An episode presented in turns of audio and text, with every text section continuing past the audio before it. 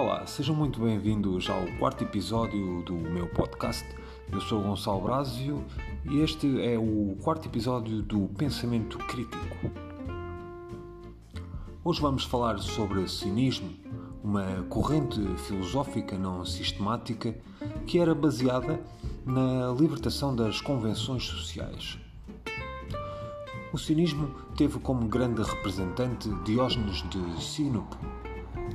No entanto, a sua origem terá sido com o pensador Antístenes de Atenas, que, eh, no período helenístico da Grécia Antiga, no, logo após as guerras de Atenas e Esparta, no final do século IV a.C., Antístenes terá aprendido retórica com o sofista Górgias e foi discípulo até de Sócrates. Após a sua morte, Antístenes fundou o cinismo como uma doutrina e um modo de vida, não era propriamente um sistema filosófico. Ele era filho de pai ateniense e uma escrava. Isto, curiosamente, não lhe garantia a ele cidadania plena e impediu, por exemplo, de adquirir bens imóveis.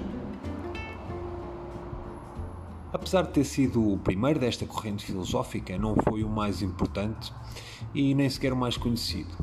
Esse foi mesmo o filósofo Diógenes de Sinope que levou ao extremo o modo de vida cínico e por isso ficou conhecido até aos dias de hoje.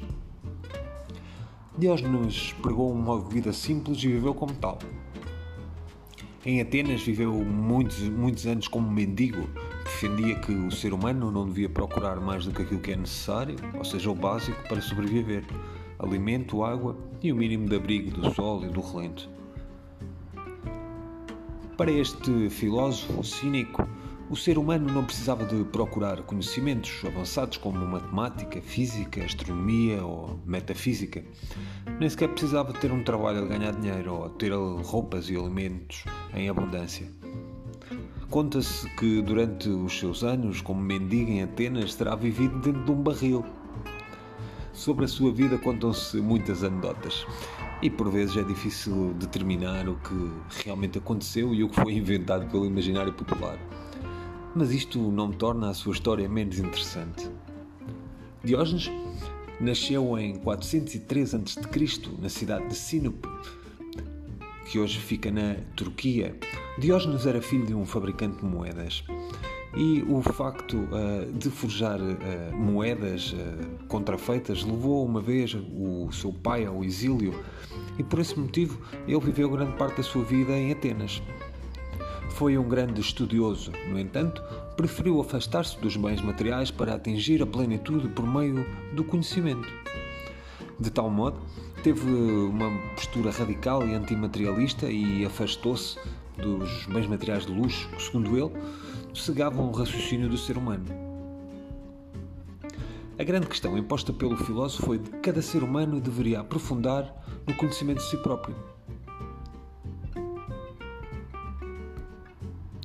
Uma das frases, eh, enquanto caminhava pelas ruas de Atenas, era: Procura um homem. As suas palavras estavam relacionadas com a busca de alguém que pudesse viver sem o luxo da sociedade. Alguns começaram mesmo a chamar-lhe Diógenes o Cão, visto que vivia a sua vida da maneira mais simples possível, abrigado num barril e como um cachorro de rua.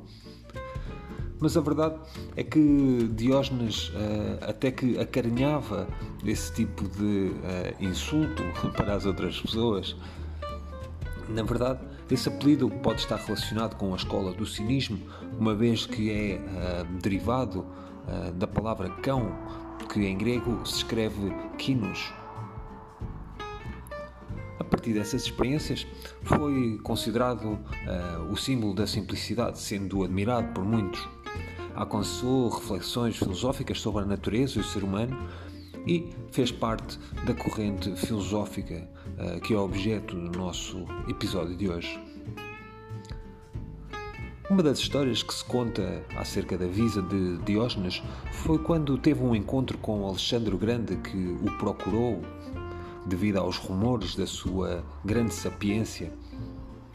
Alexandre foi até Diógenes e perguntou-lhe o que é que ele queria.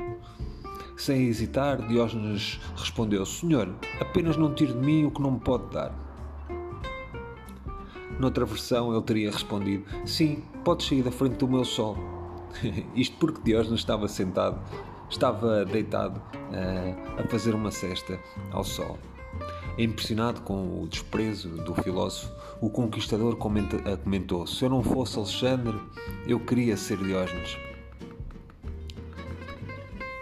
Diógenes escreveu uma obra muito famosa, A República, em que ele critica, critica os valores da sociedade grega. Viria a falecer em 327 a.C., na cidade grega de Corinto. Na sua lápide foi escrita a seguinte frase: O próprio bronze envelhece com o tempo, mas a tua glória, Diógenes, nem toda a eternidade destruirá, pois apenas tu ensinaste aos mortais a lição da autossuficiência na vida e a maneira mais fácil de viver. Diógenes uh, representou uh, um conjunto de homens simples, nómadas, sem família e sem pátria. Ao contrário da corrente do hedonismo e do epicurismo, em que a busca do prazer era o mais importante, para os cínicos o prazer leva o homem à alienação.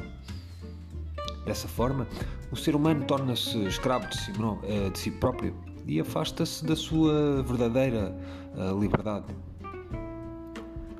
Em resumo, estes filósofos acreditavam que a felicidade não podia ser encontrada pelos prazeres supérfluos que preenchem a nossa vida, mas sim pelo autoconhecimento. Podemos ver eh, isso evidenciado numa das frases que é atribuída a Diógenes, que será: Só é verdadeiramente livre quem está sempre pronto a morrer.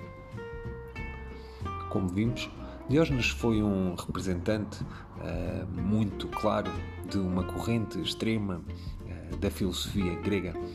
Espero que tenham gostado deste episódio. Voltaremos uh, muito em breve para provavelmente um quinto e último episódio deste, desta primeira temporada do podcast Pensamento Crítico dedicado à filosofia, aos pensadores gregos e que foi criado no âmbito do Coimbra Toastmasters Club. Muito obrigado a todos pela vossa atenção. Até breve.